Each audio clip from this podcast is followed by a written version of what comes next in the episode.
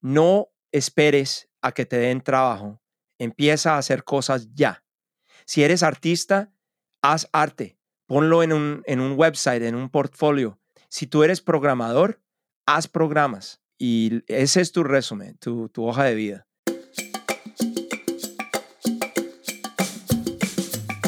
¿Qué tal mi gente? Les habla Juan Angustia y esto es Latinogia Podcast, el espacio donde conversamos con latinos que se han destacado en la industria de tecnología y el diseño en empresas como Apple, Google, Facebook, Microsoft, entre otras.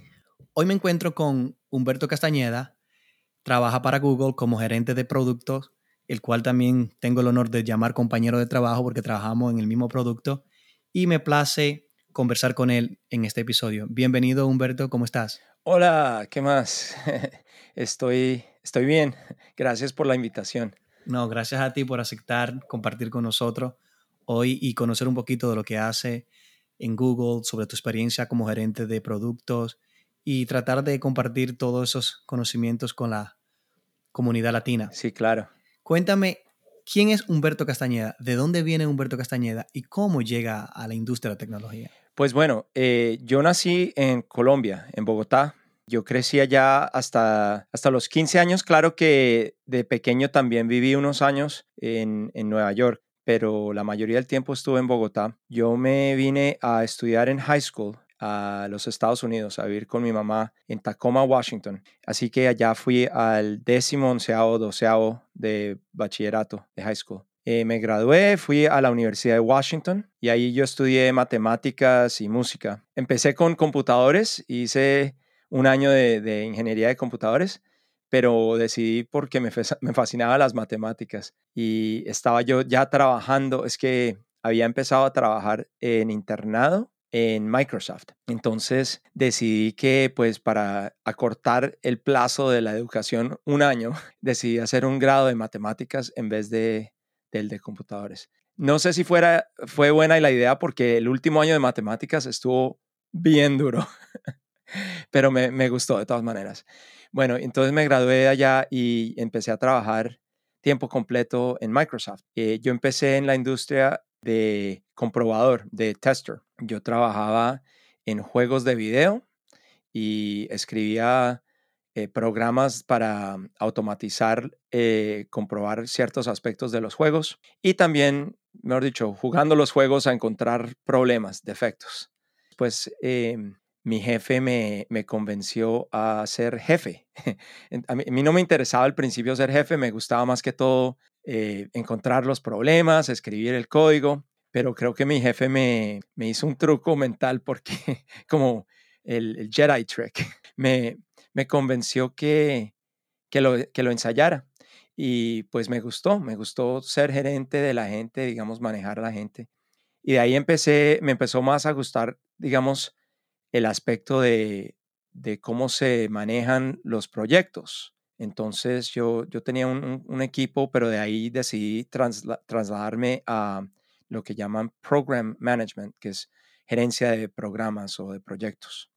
¿Qué función hace el gerente de proyectos? Bueno, hay un poco de variabilidad dentro de diferentes compañías, pero en general, cuando uno tiene un proyecto, hay mucha gente involucrada. Hay los desarrolladores del código, hay los diseñadores, hay el mercadeo, hay la gente que, se, que comprueba la, la aplicación. Mejor dicho, hay mucha gente. Y normalmente esos proyectos duran por lo menos varios meses, a veces años. Entonces hay, hay hartas, hartos detalles. Entonces, el gerente de programa se encarga de dos cosas. Primero, ¿cuál es la estrategia? ¿Cuál es la idea? ¿Qué es lo que vamos a hacer? Y eso no es solamente qué, sino también por qué. ¿Por qué vamos a hacer esto? Y el por qué para una compañía en general es por qué este producto, por qué estos detalles y por qué no otros. ¿A quién le sirven? ¿Cómo le sirven? cuánto nos va a costar, cómo se relaciona esto con el resto de, los, de las metas de la compañía o del grupo de la compañía. Entonces, todo eso es, es esa parte inicial de la estrategia. Y de ahí también incluye eh, escoger, digamos, qué tan grande debe ser este proyecto, este producto. Porque como te imaginas tú, Si, si estuviéramos decidiendo que vamos a construir una piscina, por ejemplo, pues la piscina puede ser una piscina chiquita o puede ser una piscina del tamaño de, una cancha de fútbol. Eh, y esos son dos proyectos muy, muy, muy distintos. Entonces es importante en esa estrategia definir qué tan grande es este proyecto y de ahí ya empieza uno a, entenderse con los otros, con las otras partes del grupo. Por ejemplo, hablando con los, los que escriben el código, los desarrolladores. ¿Qué tan difícil es esto? ¿Cuántas partes podemos dividir este proyecto? ¿Qué áreas son más difíciles? ¿Cuáles de pronto tenemos que simplificar? Y se hace lo mismo con los diseñadores, los que, como tú, mejor dicho, ¿cómo vamos a diseñar este, este, este programa para que sea fácil de usar, para que cumpla las metas que tenemos con los usuarios? Y las mismas metas del usuario también, porque eso. Eh, como trabajamos juntos, conozco bastante la metodología también y mm, la mayor parte de, nuestro trabajo es eso, cumplir la, meta del, del, producto como tal, pero también el enfoque, como siempre, es el usuario. ¿Cuáles son las cosas que el usuario está exigiendo que el producto le ofrezca? Y enfocándonos en eso, entonces creamos todo este plan para desarrollo del, del upgrade de sí, la plataforma. Porque es muy fácil a propósito, es muy fácil decir, bueno, vamos a hacer una piscina y vamos a hacerla rosada y vamos a hacerla muy honda y no, no sé, no vamos a tener esto y lo otro. Y después resulta que era para un grupo de niños chiquitos que se van a ahogar porque la piscina era muy, muy honda y, y era un color difícil de ver, quién sabe, ¿cierto? Entonces, tiene uno que tener enfocado quién es el usuario, qué, qué necesitan, qué no necesitan, ¿cierto? Es muy importante. Eh, después también parte de la estrategia es hablando con el grupo de mercadeo. ¿Cómo vamos a comunicarle este producto a los usuarios en el mundo real? Mejor dicho, ahorita tú y yo podemos hablar de la piscina, pero cuando vamos a vender este producto, ¿cómo se lo comunicamos a la, a la gente? ¿Por qué esta piscina? ¿Qué es bueno de la piscina? ¿Qué es diferente de la piscina? Obviamente ahorita estoy usando el ejemplo de la piscina, pero esto puede ser cualquier producto. Entonces, todo eso, todos esos aspectos son parte de la estrategia. Normalmente, un gerente de programa escribe estas cosas. Puede ser en un documento. Los documentos a veces son solamente texto.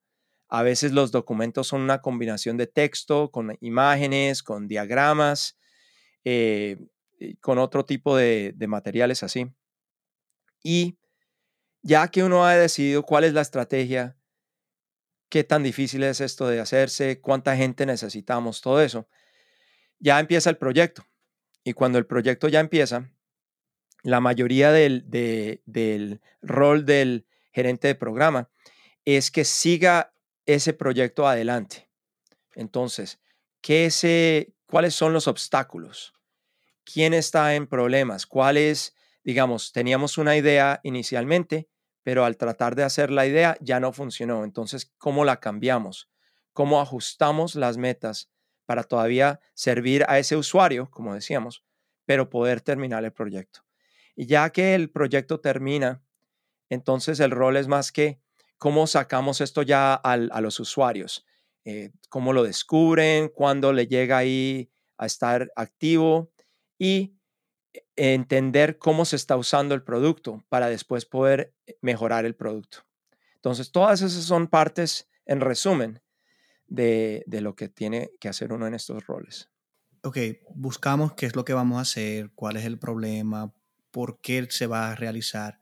Pero me gustaría escuchar tu metodología de trabajo, tu proceso. ¿Cuál es el proceso? Una vez se identifica lo que se va a hacer, ¿cómo se documenta? ¿Cómo es la comunicación entre el gerente de producto, con el ingeniero y con los demás y las demás personas que están involucradas en el proyecto. ¿Qué documento se hace? ¿Cómo se documenta? ¿Y cómo se, se, le da seguimiento al progreso de ese proyecto desde la etapa inicial hasta la etapa ya que está en producción? ¿Podría hablarme un poco de ese proceso? Sí, claro. Y mira, esto también varía un poco si uno, depende a qué nivel, digamos, está el gerente de programación de, de programas. Por ejemplo, ah, si uno está empezando en esta industria, no le van a dar a uno un proyecto gigante. Sería un error, ¿cierto? Porque uno tiene que aprender primero cómo se hacen las cosas. Entonces, de pronto, en nuestro ejemplo de la piscina, yo soy nuevo en la industria, entonces, Juan, tú eres, tú eres el jefe total de la cosa y me dices, Humberto, mira, tenemos un, proyecto de piscina, pero como estás empezando, te voy a dar una parte. Tú tienes, eh, tú tienes que, mejor dicho, tú vas a estar encargado de la parte de la piscina donde se mete la gente, las escaleritas que bajan ahí, donde se mete la gente al principio a la piscina. No te preocupes del resto. Entonces yo ya como tengo un, un scope que se llama una, una área definida, yo empiezo con eso. Entonces, lo, primero que tiene que hacer uno es entender cuál es el usuario y qué necesita.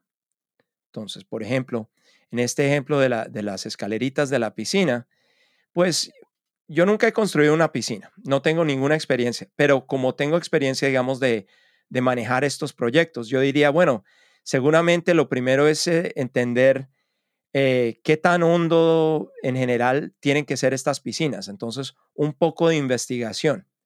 Yo empezaría con un poco de investigación. ¿Cuál es el promedio cuando se construyen piscinas?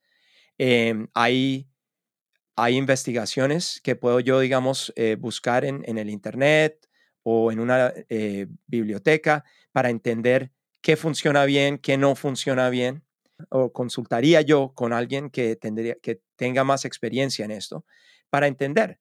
Entonces, ya cuando yo empiezo a hacer esas investigaciones, yo pongo un documento donde pongo las ideas y, digamos, las preguntas que tengo. Ese documento se, empieza a transformar porque cada vez que tengo una pregunta que, ya entendí la respuesta, eso se vuelve información que, todo el, el, equipo puede usar. Y de esa, esas respuestas se van obteniendo los requerimientos que se quieren completar o agregar al producto. Sí, e, exactamente. Mira, para dar un ejemplo más, digamos, eh, de la piscina, em, si yo estuviera creando una aplicación donde la idea es, esta es una aplicación muy básica, mira, vamos a tomarnos una foto con esta aplicación y la vamos a compartirla a alguien, ¿ok? Es como un Instagram, pero aún más básico. Bueno, entonces, necesitamos en el documento que se puede, estos documentos se llaman a veces eh, Product Requirement Documents, documento de requerimientos del producto. A veces se llama spec, que es especificaciones. Tienen diferentes nombres, pero en general es un documento donde uno pone toda esta información. Entonces, por, e, en este ejemplo de la aplicación donde tomamos una foto a compartirla con alguien, mi documento tendría secciones. Una sección sería cuál es la meta del producto. Y en esta sección yo definiría quién es el, usuario, qué otras aplicaciones hay parecidas, cuál es eh, la meta en, en, este sentido, digamos, queremos que más usuarios tomen más fotos y las compartan, o de pronto la meta es que tomen fotos y las guarden en nuestro servicio de, de nube, de cloud. Eh, bueno, en general. Entonces, una sección de cuál es la meta de este proyecto. Yo tendría otra sección que define cuáles son los requerimientos principales. Estos no son todos los detalles. Estos son los requerimientos principales. Digamos, podría ser, esta aplicación tiene que dejar que un usuario se tome una foto. Se parece un requerimiento principal. Otro podría ser, se tiene que poder compartir esa foto con otra persona eh, que tenga un account de Google o algo así, eh, por ejemplo. Entonces, uno define esos requerimientos principales. Habría otra sección donde yo consideraría los detalles, los detalles del producto. Entonces, esto sería, digamos, una lista más comprensiva donde se tendría uno en cuenta cada pantalla del producto, cuáles son todas las opciones y aún mejor, si está uno trabajando con un diseñador y puede poner imágenes que van con las palabras.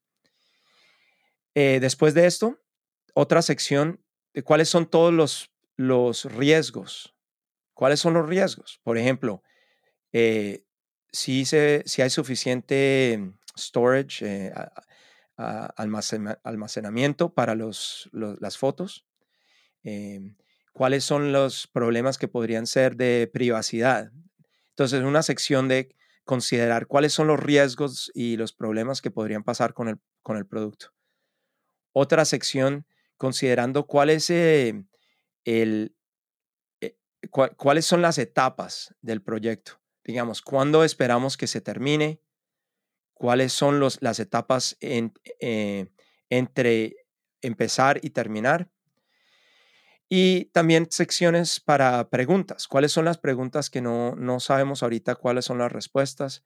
Y para ayudar que otra gente que contribuya a este documento también pueda poner preguntas ahí. En todo caso, estos tipos de documentos son muy comunes y dependiendo en qué es el producto, cuál es el, área, estos pueden ser grandes, pueden ser cientos de páginas o pueden ser cortos, a veces una página nomás. Y, y así, así se empieza, así es como se arregla uno todos los detalles iniciales. Sí. Gerente de producto es uno de los roles que toda empresa, todo equipo que desarrolla aplicaciones o productos digitales debe tener. Pero algo que a mí en lo personal se me, me causa que es un poco complicado es quizás la poca información. Y te menciono la palabra poca información es porque no tengo claro qué necesita tener una persona para ser gerente de producto o cómo se prepara una persona para ser gerente de producto. Sí, muy buena pregunta. Mira, yo te cuento que yo no, yo no hubiera podido hacer esto con mis, digamos, toda la gente tiene cosas que son naturalmente buenas o fáciles para, para ellos. Para mí, yo soy bueno a las matemáticas, a la, a la programación y soy también creativo, me gusta inventarme cosas. Pero hay ciertas características de un gerente de producto que no son naturales para mí, que me tocó aprender a mí a las malas. Entonces, si yo hubiera tratado de ser en este rol, en este, en esta, en este trabajo, al principio de mi, de mi trayectoria, no me hubiera, no, no, no, hubiera sido tan fácil. Para mí me tocó primero aprender eh, cómo se desarrollan los productos y yo lo aprendí por ser primero comprobador y escribir un poco de código y trabajar con grupos así. Y, poquito a poquito desarrollé esa, experiencia. Pero si uno, digamos, quiere eh, tener una base buena para empezar en esto, lo que yo recomendaría sería lo siguiente. Primero que todo, toca tener una mente donde hay atención al detalle. Es muy importante. Y eso no es algo que, que es, digamos, eh, natural para todos. Eh, no es natural para mí, por ejemplo. Para mí, a mí me gustan mucho más las cosas, digamos, como a high level. Sí, vamos a, vamos a, decir, vamos a, decir en general cómo es la cosa. Pero para ser gerente de, producto, le toca a uno ser bien detallista. Pero sí hay maneras de desarrollar eso. Por ejemplo, se puede, eh, bueno, y una de las mejores maneras es tratar de construir algo uno mismo, tratar de hacer un proyecto uno mismo, porque como tú debes saber, aunque sea algo personal, solo para distraer, algún producto que tú quieras mejorar, creo que puede ser una buena base. Oh, mira, me quiero cambiar cómo se ve el televisor inteligente hoy en día y tú trata de idealizarlo porque yo creo que te da la oportunidad de aplicar todas las fases que un gerente de producto debe conocer o se supone que debe conocer. Eso es, porque si, si uno no se da cuenta, es que es muy diferente cuando, digamos, te añaden a un producto y te dicen, eh, mira Juan, eh, necesito que produzcas un círculo rojo. Bueno, entonces tú me preguntas, bueno, ¿qué tan grande lo quieres? ¿Quieres rojo más oscuro, más liviano? Bueno, pero es muy específico. La diferencia es si, si yo no te dije eso, un día tú, tú despertaste y dijiste que creo que el mundo necesita círculos rojos. Ahora a ti, tú tienes que decidir qué, tipo de círculos, círculos perfectos, qué tan grandes, cuántos. ¿Son rojos? ¿De verdad son? Te toca decir todo esto porque es tu idea, es tu producto, tú eres el dueño. Es lo mismo cuando uno, digamos, alquila y mientras que uno alquila, uno dice, bueno, se rompió eso. Bueno, el, el que e, el dueño lo reparará. Pero cuando uno es el dueño de algo, Nadie lo va a arreglar. Es uno. Entonces, esa experiencia se puede adquirir si uno trata de ser dueño de las cosas. Ser dueño de las cosas. Hay muchas maneras, de, en, la vida hay maneras naturales de aprender estas cosas, siendo uno papá o mamá o comprando una, una casa o comprando un carro o, o creando proyectos de uno mismo.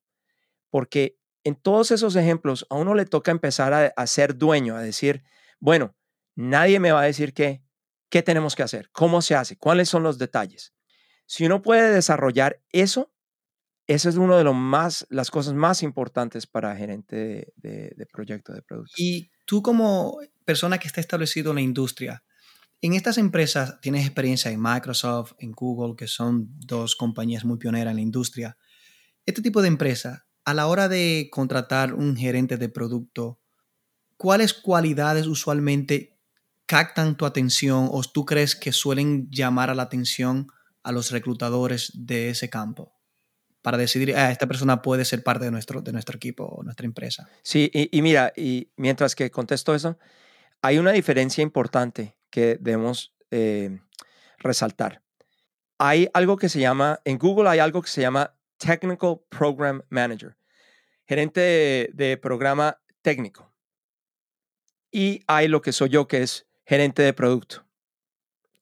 Se, suenan parecidos y son un poco parecidos, pero hay unas diferencias importantes.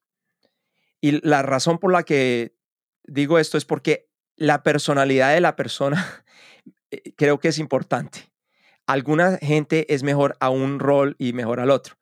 Entonces, el, gerente de, programa técnico es más que todo, es alguien que podría de pronto ser desarrollador de código, porque entiende a un nivel técnico cómo es la cosa. Pero se destaca más en coordinar las cosas. ¿Quién está trabajando en qué? ¿Cuánto tiempo se va a llevar esto? ¿Qué tan difícil es esto comparado a lo otro? ¿Podemos de pronto intercambiar eso? ¿Cuáles son los problemas que están reportándose? Todos esos detalles que son casi día a día. Eso y poder hablar con los ingenieros y decir, ah, bueno, ¿cuál es este problema? No, no, no, de pronto, eh, mira, vamos a hablar con esta otra parte del grupo para ver si solucionamos esto y tal, tal, tal. Todos esas, esos asuntos. Eh, eh, mi rol también involucra parte de eso, pero los que son así técnicos son más enfocados en la táctica y se enfocan en cuándo va a pasar cada cosita y si pasó cada cosita. Cuando yo estoy entrevistando, cuando yo busco a gente que pueda ser gerente de producto, hay definitivamente tiene que haber un poco de ese aspecto. Puedes conversar con un ingeniero, entiendes de lo que hablan, ¿ok? Pero tú no tienes que ser un ingeniero completo. Tienes que poder entender ese mundo. Sí ayuda un poco si puedes, si escribes código, pero no tienes que escribir código. Cuando yo entrevisté a Google, me preguntaron una pregunta de código, pero no era, digamos, yo no tenía que, escribir un programa exacto, era más que todo a describir cómo funcionaría, cómo funcionaría el algoritmo del programa. Entonces, sí es importante ser un poco técnico, pero más que todo, buscamos creatividad, empatía por el usuario y poder transferir esa empatía por el usuario a requerimientos, poder eh, describir la estrategia de un producto, qué es importante, eh, cómo se mide. Y medir es importante a Google, es importante en la industria. ¿Cómo vas a medir el, suceso, el suceso, suceso el, el éxito, el éxito del, qué pena mi, mi Spanglish. sí, bueno, en todo caso, eh, todo eso es importante. Entonces, cuando digamos entrevisto yo a alguien, normalmente si entrevistamos eh, se dividen las preguntas entre los que están entrevistando, pero digamos, si yo estoy entrevistando a la, persona en, el, en la llamada de teléfono y es toda una entrevista, yo busco todos esos, esos punticos. Tienen creatividad, pueden pensar cómo este producto se relaciona a un nivel de estrategia eh, con el con los productos que están ahorita eh, disponibles en el mercado para los usuarios, eh, cuál es el usuario de este producto, qué necesita ese usuario y también a describir cómo funcionaría el producto. Ahora, no estamos buscando que este sea un artista, que este pueda dibujar muy bonito. Es más que todo eh, describir cómo funcionaría eh, el usuario llega a tu producto, cuál es la experiencia, qué pasa, qué ven, cómo funciona, cuáles son las opciones. En la realidad, cuando, como sabes tú, cuando estamos trabajando en un producto, el gerente de, producto no tiene que diseñar todas las, las, opciones y todo eso. Para eso son el equipo de diseño. Pero, pero sí tiene que poder describir qué tiene que pasar y de qué manera, el flow, todo eso. Entonces, eso es lo que buscamos. Ya para concluir este episodio, me gustaría que tocaras dos temas. El primero, ¿cómo ves la industria y los aportes de los latinos? Mi experiencia en estos últimos, de pronto en la última década, ha sido mejor y mejor. Han más, he encontrado muchos más latinos, eh, nos respaldamos y, y la verdad, hay mucha más diversidad en general. Digamos, cuando yo empecé era muy uniforme la cosa. Ahora hay mucha más diversidad, por lo menos en la compañía ahorita Google, y eso sí es mucho mejor. Eh, eh, me ha, cambiado. La industria, me parece a mí que las oportunidades nunca han sido mayores que ahorita. Esto sigue creciendo y ahora hay unas oportunidades increíbles con lo que viene con Machine Learning, con, eh, la AI y además con todo lo que puede hacer el cloud, los servers en, la nube y todo eso. Entonces yo sí creo que la industria es fuerte, ah, va a haber más oportunidad y creo que hay mucha oportunidad para latinos. Y es muy importante eh, que esté esta diversidad y que haya más latinos ahora en la industria, porque yo recuerdo que cuando yo comienzo en Google, lo primero que yo empecé fue a buscar cuáles eran los latinos que estaban a mi alrededor. Y para mi sorpresa, lo que nunca me imaginé era que mi, en mi propio equipo iba a encontrar no solo un latino, o mi manager directo eh, habla español, y cuando me topé con Humberto, que de, por tu apellido, yo, oh, tú eres latino también. Entonces yo tuve la oportunidad no solo de tener un equipo, varias personas de hispanas, pero sino que iba a trabajar cara a cara en el día a día con ellos. Y entre esto es Humberto, y para mí es más que un honor trabajar contigo, y, y siempre es dinámico, y era una de las personas favoritas de mi equipo en cuanto Ah. no sé si esto no va a causar problemas a los dos. Bueno, esto en español. Pero sí, realmente me gusta trabajar contigo por eso mismo, como que, no sé, quizás como somos latinos, tenemos esa energía, ese dinamismo y esa empatía y se siente bien cuando tú ves en la industria que tu gente está aportando y, más cuando trabajan en el día a día contigo. Sí. Gracias, Humberto, por aceptar esta invitación. Me gustaría que despida este episodio con algunos consejos, unos dos consejos que tenga para aquellas personas que se quieran iniciar en esta industria, sobre todo en el, campo de gerente de productos? Bueno, primero que todo, muchas gracias por la invitación. También me fascina trabajar contigo. Eh, ojalá que, lo que de lo que hablamos le ayude a alguien. Mira, lo, que diría yo, siempre doy este consejo cuando alguien me pregunta, ¿cómo puedo yo empezar en la industria? Así fuera en la industria de juegos o en la industria más en general. Yo siempre he dicho, no esperes a que te den trabajo. Empieza a hacer cosas ya. Si eres artista, haz arte. Ponlo en un, en un website, en un portfolio. Si tú eres programador, haz programas. Y ese es tu resumen, tu, hoja de vida. Eh, el, asunto no importa que si, si los vendes por millones de dólares ni nada. Lo importante es que hagas las cosas porque eso te va a ayudar en tres maneras. Primero que todo, aprendes cómo se hace. Segundo, tienes ejemplos para cuando entrevistes o lo que sea. Y tercero, vas a, vas a encontrar lo que te gusta hacer más y lo que no te gusta hacer. Y lo bueno es que de pronto encuentras una idea muy original y después puedes hacer tu propia compañía o lo que sea. Pero no esperes a que te den trabajo para aprender. Empiece ya. Compre libros, hace los eh, masterclasses, lo que necesites. Hoy en YouTube se puede aprender casi de todo. Entonces, empieza, construye, haz las cosas. Esto fue otro episodio más para Latinología Podcast. Se despide Juan Angustia.